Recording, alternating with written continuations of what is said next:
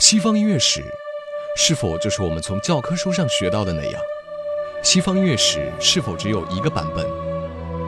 对于这些，你是否有过质疑呢？让我们带给你不一样的内容——古典音乐意外史。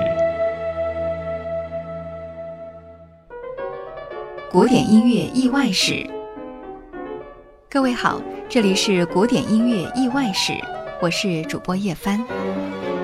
之前我们用了超长的篇幅给大家介绍了莫扎特的交响曲，到目前为止，您应该了解了，交响曲在那个时候跟现在可不是一回事儿。但那个时候的演奏形式是怎样的呢？我们先来说说管弦乐团的编制，与专业的声乐家、协奏曲演奏家相比。管弦乐团是相当不被重视的，他们永远在最不起眼的地方演奏，无论是歌剧还是音乐会，他们都在乐池里，鲜花和掌声似乎不关他们什么事儿。在给王公贵族们演出时，如果没有乐池，管弦乐队也从来只是偏于一隅，与舞台的独奏、独唱者们保持着一定的距离。以外观上不干扰观众的视线为标准，这和现在流行音乐演唱会的舞台布置很类似。当然，现在的伴奏者们地位可是高多了。18世纪，乐手的地位还不如贵族们的厨师长，他们和普通的仆人没什么区别。音乐会，歌剧主角们被当成艺术家而受到礼遇。管弦乐团的乐师长们也可以跟贵族一样从正门入场，而一般的乐手却只能跟仆人们一起从不起眼的小角门进进出出。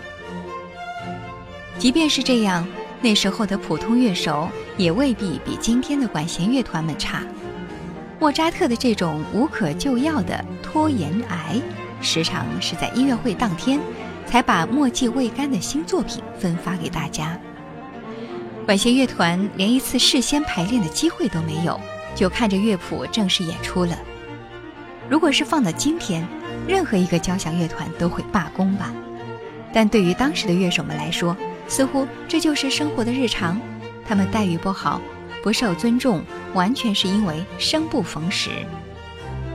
而且当时的乐手们大多都是多面手，一般都会掌握三四种乐器的演奏法。不像今天，你可以一招鲜吃遍天。也正是因为有这样的多面手，即使萨尔斯堡的法国号手只有两名定员，莫扎特也敢放心地为自己的交响曲配上四把圆号，因为一定会有能够临时转行的其他乐手来担任那其余的两把法国号的演奏工作。比如 F 大调第十八号交响曲 K 幺三零。和降 E 大调第十九号交响曲 K 幺三二，或许你会发现，莫扎特的交响曲中有两头是双簧管在演奏，中间却只有长笛的情况。现在管弦乐团是这样演奏的：从座次安排上看，长笛、双簧管坐得那么近，那么谁的工作就由谁来完成。但是莫扎特的时代可并不是这样。吹双簧管的得兼职再吹吹长笛。莫扎特的发小宫廷乐师哈特纳，就是一位既会吹小号又能够拉弦乐的多面手。这要是放在今天，那可真是凤毛麟角的人才了。还有法国号手洛伊特盖普，也是放下法国号就能够拉小提琴的人才。莫扎特他自己也是这样。钢琴家的身份当然不用多说了，年少时候他就是乐团的小提琴首席，后来还学会了演奏管风琴。在维也纳之后，他还投入了相当的热情，进入到中提琴的演奏中。从这些事例上来看，那个时候的乐手是万能型，精通试奏的音乐从业者，随便拎出来一个穿越到现在，他们都能够找到更加体面的工作。令人扼腕叹息的，只是他们生不逢时罢了。我们再来说一说管弦乐团的规模。关于那个时候管弦乐团的编制，就犹如我们春秋时期一国诸侯能够养几乘战车一般，财大气粗才能是千乘之国。同理，王公贵族们能够养得起多少乐师，直接决定了每个乐团的规模。不过，在意大利以及在类似于巴黎、伦敦这样文化发达的城市，王公贵族们以资助的方式为管弦乐团书写也是有的。当时著名的管弦乐团规模大致如下：曼海姆管弦乐团有弦乐手三十名，巴黎斯皮尔里奇埃尔乐团弦乐手二十六名，巴黎歌剧院有弦乐手三十六名。这是在十八世纪初期的样子。海顿在游历英国时指挥的萨洛蒙管弦乐团也大致如此，弦乐手大致有二十二到二十七名。这样大致就可以推断出整个管弦乐团的编制大致是四十到五十人。不过这些可都是一流的管弦乐团，那些偏于一隅的小乐团可没有这样的规模。在萨尔斯堡这样的地方宫廷。记载着弦乐手是十六名到十八名左右。到了莫扎特时代，萨尔斯堡的乐团管乐声部标配双簧管两名，法国号两名，这样整个乐团的规模大概在二十到二十三人。再根据不同的曲目增加一些其他的管乐手或者是打击乐手，总共人数不超过二十七人。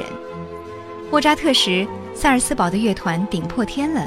也不过就是这样的规模了，而海顿则是面对过更加寒酸的乐团。埃斯德哈吉的剧院中只有弦乐手十五人，管乐手六人。即便是这样，比起人生当中面对的第一个就职的在慕尼黑叔叔家的管弦乐团，那也是好多了。当时他们的弦乐手只有七个人。莫扎特的歌剧《唐璜》首演时。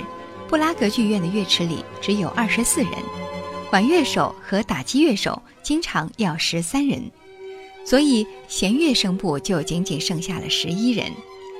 在第二幕结束的时候，还得从其中抽调三个人去吹长号，所以这个时候拉琴的就只剩下八人了。不过也有相当规模宏大的时候，一八七一年。在维也纳谋生的莫扎特，受到宫廷乐师长波诺的邀请，演奏他创作的交响曲。给莫扎特的乐团规模，仅弦乐就有六十八人，加上管乐声部，总人数有八十人以上了。这跟今天的一流管弦乐团几乎没什么差别。